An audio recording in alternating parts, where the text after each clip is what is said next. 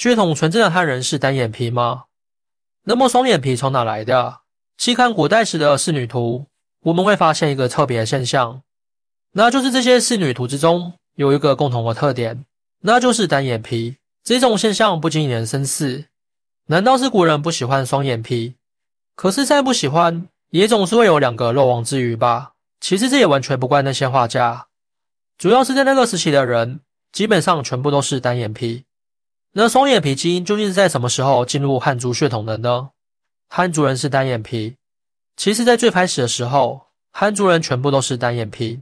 这一点可以从那个时候流传下的史料中得到佐证。就比如在出土的秦始皇兵马俑之中，就清一色的全部是单眼皮。在深入研究之后，专家发现这些兵马俑完全就是按照真人的样子一一复制的。所以从这里我们也是可以看出来。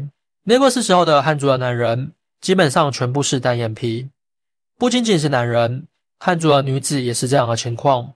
这点我们可以从一些古时候的仕女图之中看出来。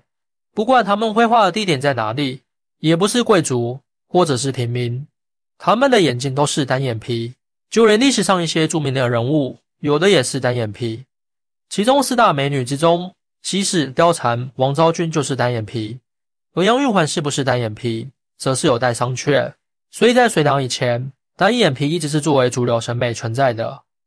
那后来双眼皮的基因是如何进入到汉族基因之中的？这主要还是因为当初交通不发达的事啊。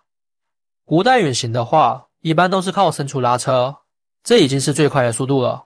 每当去到一个新的地方时，总是要耗费很长的时间。所以在秦汉时期，很多的汉人都保持着原有的相貌，而单眼皮的基因也就就此延续下来。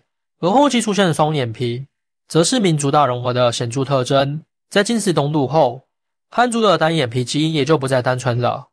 直到后期的魏晋南北朝和五胡乱华，此后大批的少数民族入土中原，在长时间的相处之中，很多的少数民族和汉族之间通婚，再加上他们开始学习汉族的文化，所以他们也就被汉族的人同化了。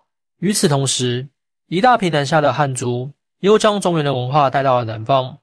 长时间的融合之下，南方的土著也渐渐的被同化。更为明显的是，他们的样貌也因此融合起来。而民族大融合也更加有助于缓和民族之间的矛盾，其中的经济和文化之间的交流也会更加的紧密。也正是因为民族融合，我们摒弃了一些偏见，所以在之后的唐朝之中，也就没有太在意这个人究竟是汉人还是胡人。唐朝在当时的是整个世界之中最强盛的国家。无数的人都想要去到唐朝发展，而唐朝也很是开化。不管是那个国家的人，只要有足够的能力，那他在唐朝也就有很大的发展前途。而我们也可以在唐朝的雕塑中寻找到胡人的身影，这样的雕塑也不是很少。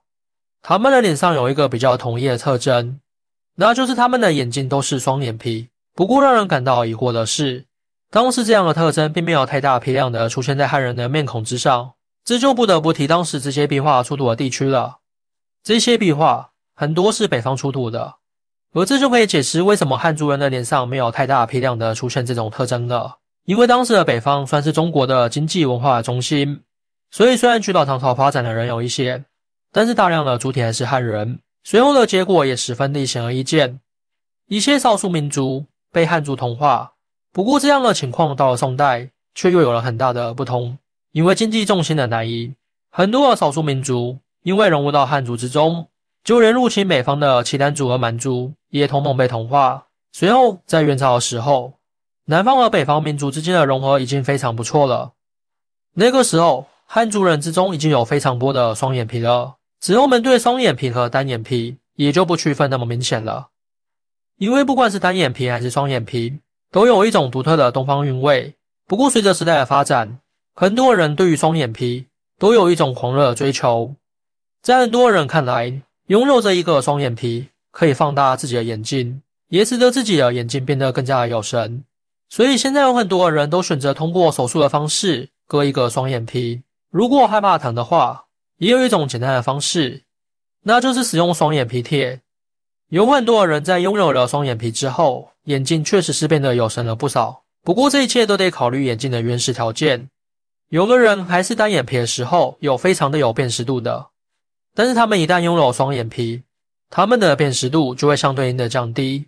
在早些年的时候，有很多人在盲目的追求双眼皮，觉得双眼皮就是好看。他们没有考虑自己的面部条件，所以那个时候有很多人顶着一双并不适合自己的欧式大双。还有人为了让自己的眼睛更大，将自己的眼角开了。然而这样做非但没有一丝美感，还拥有一种怪异的感觉。现在的人们如果做双眼皮手术的话，是非常理智的。他们考虑了很多的东西。根据遗传学来说，双眼皮是显性基因，单眼皮是隐形的基因。如果父母有一方是双眼皮，那么他们所生的孩子或许是单眼皮，或许是双眼皮。假如父母都是双眼皮，那生出双眼皮的概率也是非常的大的。如果父母都是单眼皮，那孩子虽然也有双眼皮的几率，但是概率不大。